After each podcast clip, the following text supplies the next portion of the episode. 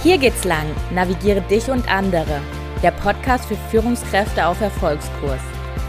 In diesem Podcast geht es darum, wie Führung in der Praxis oft aussieht, wie du dich erfolgreich selbst führst und vor allem, wie du dich zu einer großartigen Führungskraft für deine Mitarbeiter und Mitarbeiterinnen entwickelst. Mein Name ist Jasmin Wild und ich finde es mega schön, dass du heute hier bist.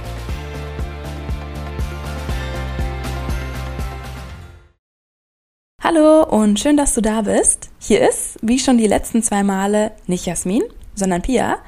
Als Babypause-Podcasterin von Jasmin versorge ich dich hier mit Inputs zum Thema Teamentwicklung. Und heute soll es um das wunderschöne Thema Auskotzen gehen und darüber, warum Fehler eigentlich keine Fehler, sondern Chancen sind. Damit verbinden wir zwei ganz wichtige Schlagworte miteinander, nämlich das Thema Fehlerkultur und der Umgang mit Fehlern in einem Team. Dafür habe ich dir drei ganz konkrete Dinge mitgebracht. Das erste, das ist ein Beispiel.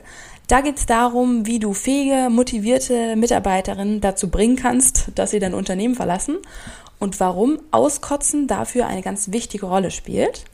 Das zweite, das sind Fakten darüber, warum wir besonders in Deutschland richtig viel Angst vor Fehlern haben und deswegen auch seltener darüber sprechen. Und das dritte, das ist einfach mm, ja eine kleine Anleitung zum Thema, was kann ich machen, wenn es mal richtig schief läuft und du gar nicht weißt, wo du anfangen sollst. Denn es gibt eine ganz ritualisierte Form, um mit Fehlern in einem Team umzugehen. Wir werden später darüber sprechen. Da geht es ums Schlagwort Auskotzen. Und dabei geht es nicht nur darum, stehen zu bleiben auf dem Level des Auskotzens, sondern damit einen konstruktiven Umgang mit dem Thema Auskotzen zu schaffen, beziehungsweise mit dem Thema Umgang mit Fehlern. Okay, soweit so gut. Ich würde sagen, es gibt ganz viel zu besprechen, besonders in Deutschland. Wir haben da nämlich im Thema Fehlerkultur einiges zu lernen. Einer Studie zufolge belegt Deutschland nämlich Platz 60 von 61 beim Thema Fehlertoleranz. Woran das liegt, das klären wir später. Erstmal beginnen wir mit einer Geschichte, um uns das Thema Fehler ein bisschen plastischer vorstellen zu können.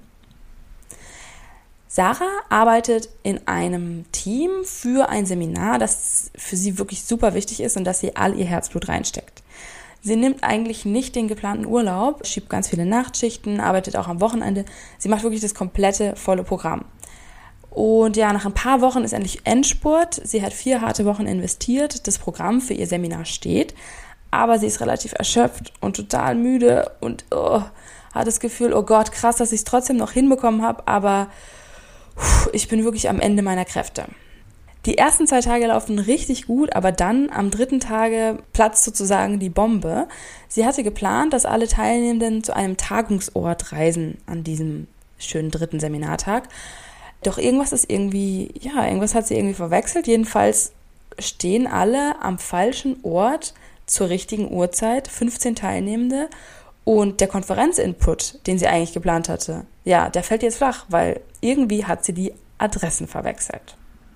Dieser Fehler bleibt nicht unbemerkt. Beim Feedback gehen fast alle Teilnehmenden auf diesen Moment ein, also bei dem insgesamten Seminarfeedback. Und dieses negative Seminarfeedback, das wird dann auch an ihre Chefin weitergeleitet. Und so kommt es, dass ihre Chefin ihr relativ schnell nach dem Seminar schreibt, Hallo Sarah, mm, danke für die Orga, aber die Sache mit dem falschen Ort wirklich peinlich. Die Frage ist, ob du hier wirklich richtig bist, wenn du an solchen Kleinigkeiten scheiterst. Puh, krass, oder? Wie findest du die Reaktion der Chefin? Findest du es angemessen, übertrieben, nicht bemerkenswert, irgendwie nicht der Rede wert? Hier geht es wahrscheinlich um mehrere Themen. Um die fehlende Anerkennung für Sarahs Engagement, aber vor allem auch, und darauf fokussieren wir uns heute, um das Thema, wie gehen Teams mit Fehlern um? Denn wenn so wie oben gerade im Beispiel beschrieben damit umgegangen wird, dann kann es schnell sein, dass MitarbeiterInnen wie Sarah ein Unternehmen verlassen, einfach weil sie sich nicht wertgeschätzt fühlen. Aber was hätte die Chefin denn stattdessen machen können? Und wie würdest du mit dieser Situation eigentlich umgehen? Ich bin ein Fan davon, das Ganze erstmal aus der Vogelperspektive zu betrachten. Dann können wir auch verstehen, warum wir vor allem in Deutschland erstmal Scham und Schuld empfinden, wenn wir Fehler machen und diese auch gern bestrafen. Nennen wir es mal so. Dafür ein ganz kleiner Mini-Ausflug in die Geschichte. Kurzer Disclaimer. Natürlich gibt es in so einem pluralistischen Land wie Deutschland nicht die Fehlerkultur, sondern ganz viele Fehlerkulturen. Trotzdem gibt es Tendenzen und die lassen sich sogar historisch ableiten. Hier mal ein kleiner Erklärungsversuch. Der Soldatenkönig Friedrich Wilhelm I., der ist der Vater des Friedrich des Großen. Ich glaube, Friedrich den Großen, den kennt fast jeder. Jedenfalls, dieser Soldatenkönig lebte im 18. Jahrhundert.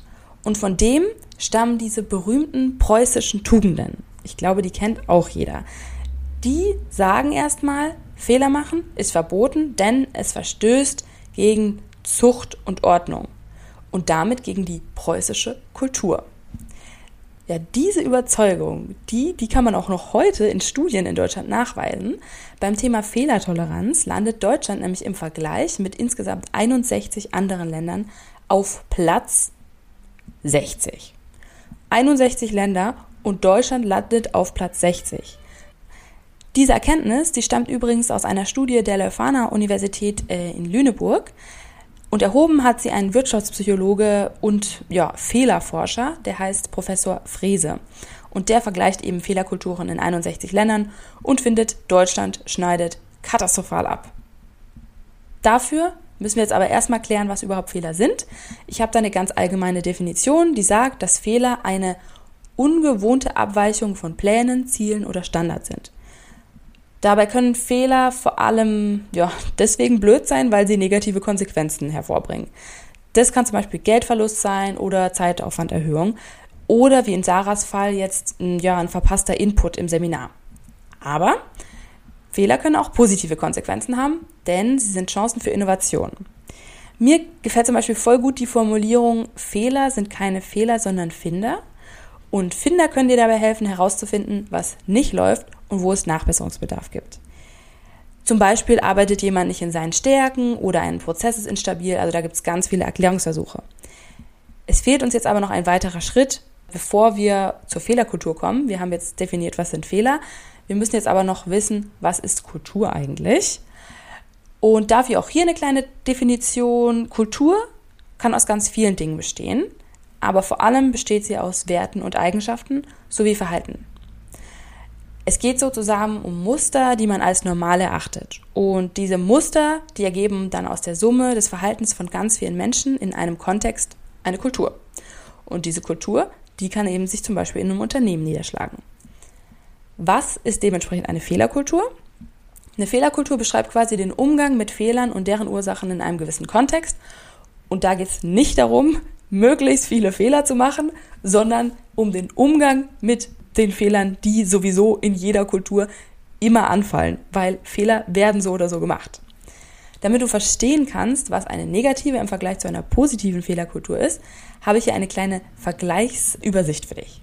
Eine negative Fehlerkultur, die sagt erstmal, Fehler zeigen deine eigenen Grenzen auf und man sollte sie nicht tolerieren. Eine positive Fehlerkultur hingegen sagt, Fehler sollte man offen kommunizieren, denn sie können Chance für Verbesserung sein. So ein typischer Glaubenssatz für eine negative Fehlerkultur ist, mach bloß nichts Falsches, sei perfekt. Ich glaube, diesen negativen Glaubenssatz, den haben ganz, ganz viele Menschen. Und den muss man wirklich mal auflösen mit einem positiven Fehlerkultur-Glaubenssatz. Sowas wie, probier doch mal was Neues. Wag doch mal was Neues. In einer negativen Fehlerkultur, ja, dann ist es so, wenn ein Fehler passiert, dann sagt man besser nichts, weil am Ende, vielleicht, wenn man nichts sagt, hat man Glück und es fällt nicht auf. Wenn man aber in einer positiven Fehlerkultur leben will, dann ist es wichtig, dass der Betroffene möglichst früh und schnell einer Führungskraft Bescheid sagt, wenn ein Fehler unterlaufen ist. Denn nur dann kann man den auch schnell abfangen und ja, den Schaden begrenzen. In einer negativen Fehlerkultur hingegen geht man gern und stark auf die Suche nach dem Schuldigen. Was wir aber in einer positiven Fehlerkultur nicht wollen, da hat man gegenseitiges Vertrauen und außerdem ja, ist man in dieser Überzeugung eben, dass je früher ein Fehler entdeckt wird, desto geringer der Schaden ist. Und man macht eher eine sachliche Analyse, die eben darauf Rückschlüsse geben kann, warum Fehler entstehen. Da stehen so Werte dahinter wie direkte Kommunikation, Vertrauen und ganz klar die Potenziale von Fehlerprävention, Innovation und Lernchance. Das war jetzt alles relativ theoretisch. Wir gehen gleich von der Theorie in die Praxis, keine Sorge. Nur noch einmal diese Schlussfolgerung, die wirklich super wichtig ist. Die positive Nachricht für uns ist, Verhalten und damit Kultur sind veränderbar. Denn wir haben jetzt gelernt, dass Kultur sich zusammensetzt aus dem Verhalten von vielen Individuen. Und wenn viele Individuen ihr Verhalten verändern, dann kann sich auch die Fehlerkultur in dem Unternehmen verändern. Fehler machen ist komplett menschlich und keine Fehler machen ist unmenschlich. Also, dass Fehler passieren, da können wir nichts gegen tun. Das wird einfach so sein. Was wir jetzt aber machen können, ist unsere Haltung ändern. Und da müssen wir noch einen kleinen Schritt tiefer gehen, denn Verhalten kommt ja direkt aus deiner Haltung. Und um diese Haltung zu verändern, da braucht man ein menschenzugewandtes Menschenbild.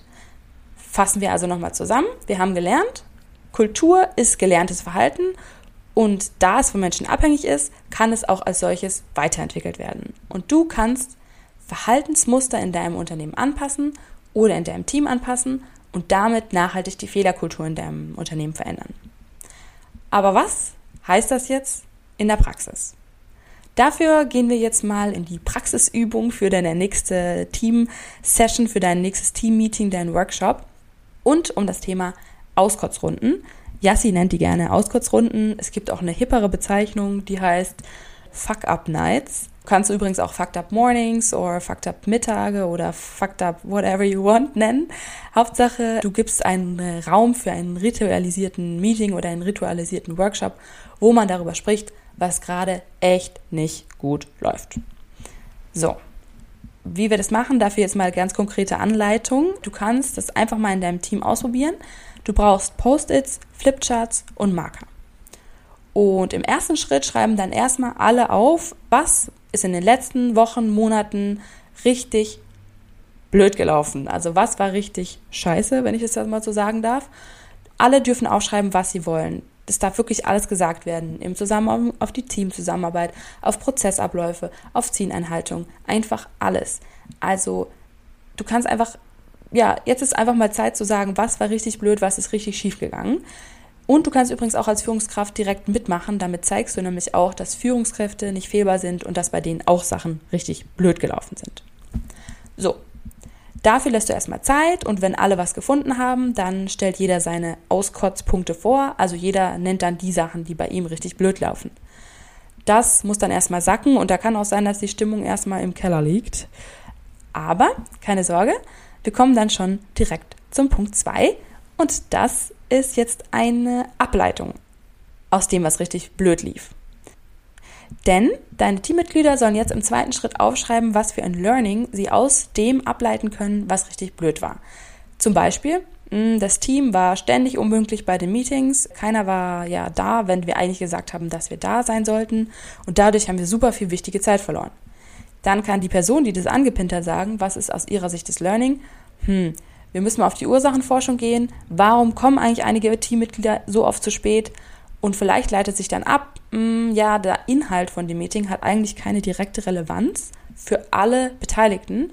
Und damit sehen sie das Meeting als Zeitverschwendung und dann kommen sie eben nicht pünktlich.